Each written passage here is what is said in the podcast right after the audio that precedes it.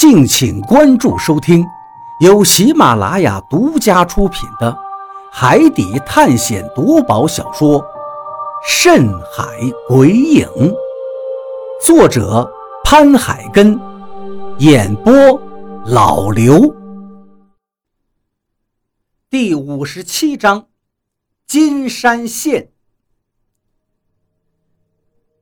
游轮调整方向，向西航行。太阳慢慢的西斜着，我知道杰克其实就是那架航班的幸存者，于是便问他有没有见过夕阳下的金山。杰克点点头道：“见过。”离得远吗？我又催问道。他皱着眉头想了想道：“不会太远，太远的话，我之前在岛上肯定看不到他的。”仔细一想，杰克的话十分有道理。为了不走过头，我就叮嘱船长速度要放慢一点。就这样，我们一直朝着西航行。时间慢慢过去，西斜的太阳也已经接近海平线了。再落下去，太阳就该看不见了。可是眼前我们能看见的只有夕阳的余晖。根本就没有出现所谓的金光大现的金山。看到这个情况，我们都有些焦急了。张广川皱着眉头道：“难道是我们分析错了？这夕阳都已经快要落入海平线了，怎么还是不见金山呀？”说实话，我也很困惑，因为按照之前的分析，只要夕阳西下。金山就会显现出来。我看了一眼大家，他们也都皱着眉头，面面相觑，一脸的无奈。难道真的我们弄错了？我问着自己。如果我们之前的分析是错的，那所谓的海市蜃楼又是怎么回事呢？还有那海图里记载的那首诗，又该怎么解释呢？金虎入海，灵山现。金虎难道不是指夕阳吗？没戏了，他已经落入海平线了，天要黑了。张广川叹了口气，一脸的失望。此时的夕阳确实已经大部分都落入海平线了，远远看过去，海平线上只能见到夕阳的一丝余晖。看到这里。我也很失落，比利也叹了口气，拍了拍我的肩膀，准备进到船舱里，显然是不再抱有希望了。进去吧，天要黑了。张广川也走过来对我说道：“我心中极度的失落，倒不是因为我有多想找那个元桥仙山，而是我觉得自己分析的没错，金虎如果不是指夕阳。”那它还会代表什么呢？金虎在古代不仅仅是太阳的别称，而且西方五行又是属金，西方的守护神也是白虎，再加上岛上那些老人口中又说能看到夕阳落山时海平线上出现的金山，这一切都很符合我分析的逻辑呀。可是为什么夕阳下面我们却什么都没看到呢？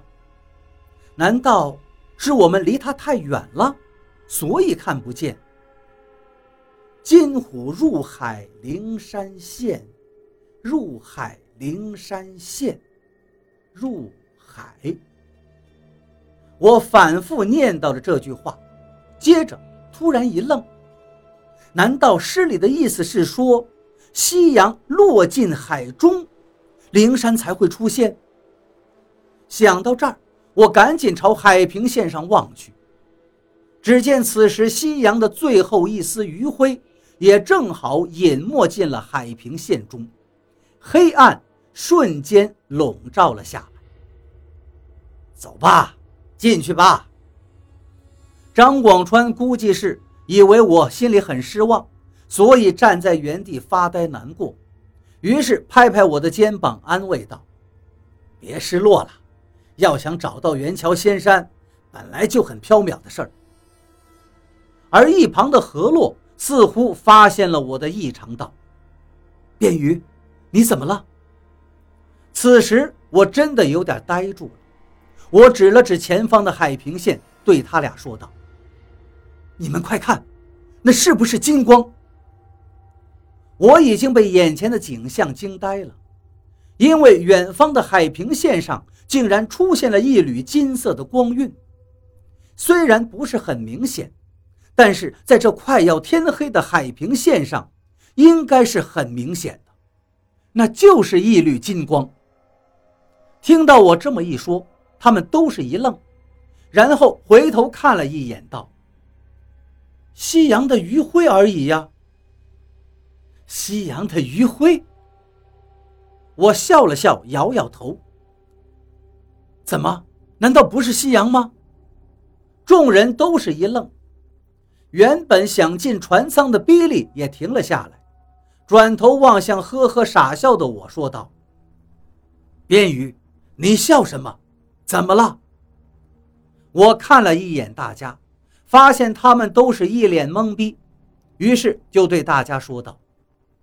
夕阳明明刚才已经落入海平线了，你们难道要告诉我，夕阳还会倒退逆行？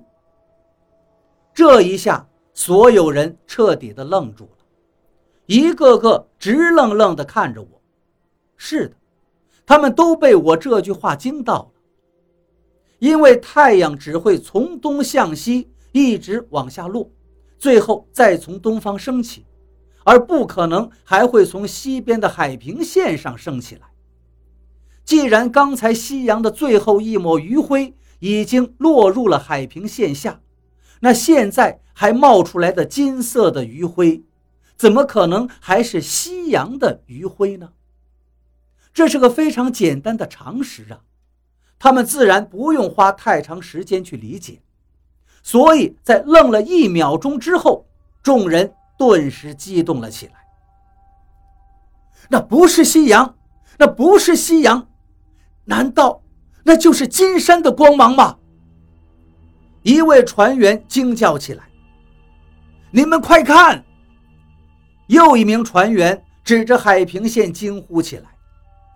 我们急忙抬眼望去，顿时所有人都震惊的嘴张得很大。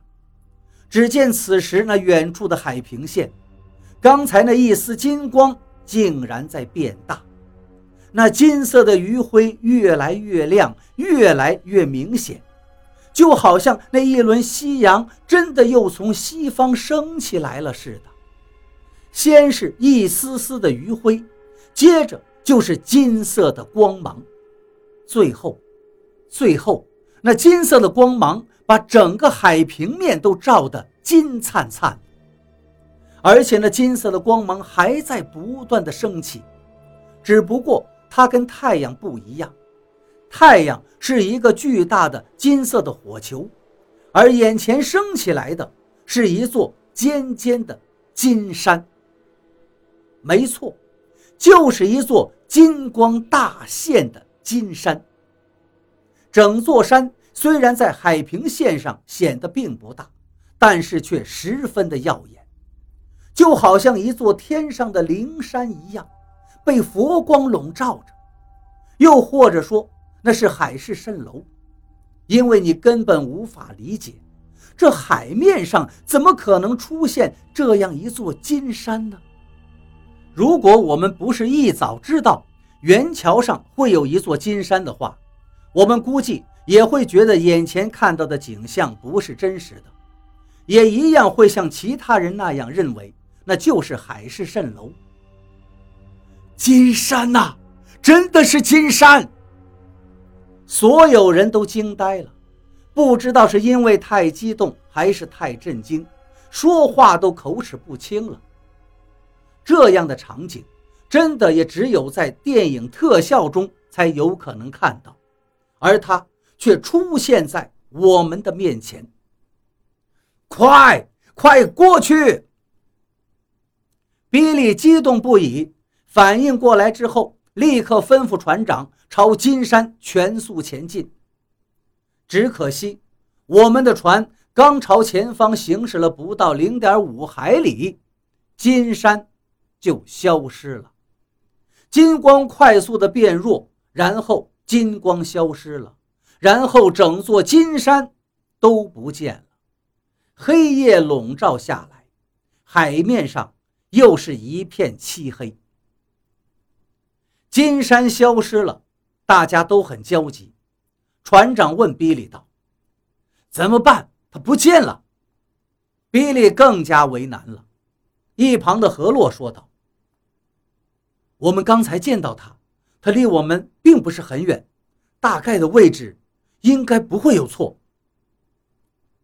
之前那座金山出现在海平线上，其实就说明它离我们的距离并不太远。”因为如果离得远的话，我们根本不可能看得见它。也就是说，现在我们已经知道它离我们就在一定的距离之内，而且知道它的方位是西。如此一来的话，要找到它应该就不难了。而且按照海图中的记载，金山是元桥这座岛上的一座山峰，而元桥又非常大。既然是一座巨大的岛屿，加上我们又有它大概的方位，我相信要想找到它就应该不难了。接下来，天虽然黑了，但是月亮跟星星也出来了，茫茫的大海上又有了一片光明。在星辰闪动的夜空下，我们往前航行了十几海里，但一直都没有见到所谓的岛屿。随着前行，我的眉头皱了起来。刚才明明就看见金山在海平线上，现在我们已经来到了之前看到的金山的大概位置，可是什么都没有。往四周看去，茫茫的海面上根本看不到任何的岛屿。所有人都很疑惑，口中不断的念叨着：“怎么不见了？”比利有些烦躁了。对船长说道：“继续往前开。”这时我却阻止了他：“不要再往前开了。”比利问道：“怎么了？”我们之前见到的金山的大概位置应该就是这里，如果再往前开，就会走过去。我指了指我们现在的位置。比利苦笑一下道：“可是你也看到了。”这里根本没有岛屿，或许它还在前面。我们开到前面那条海平线的位置，或许能看到它。这怎么可能呢？我笑着摇了摇头。在海上航行的人都知道，正常的目视海平线的距离大概是多远，这个是不会出错的。就好比你看到海平线上有一座岛，随着你的接近。那座岛只会越来越清晰，越来越近，而不是消失不见。比利被我的反问给问愣了，显然他也知道我们现在所处的位置应该就是之前看到金山所处的位置。不过他心中很是不解：我们已经来到了刚才看到金山出现的位置，可是为什么看不到它？没有人能回答得了他这个问题。我想了想，伸出两根手指道：“这种情况大概有两种原因。”众人纷纷看向我，好奇地催问道：“哪两种原因？”一种是我们刚才看花眼了，或许只是海市蜃楼。我紧锁着眉头说道：“那另外一种可能呢？”比利问道：“我看了看四周，对大家说，还有一种可能，那就是我们刚才见到的金山，它是会动的，它离开了。”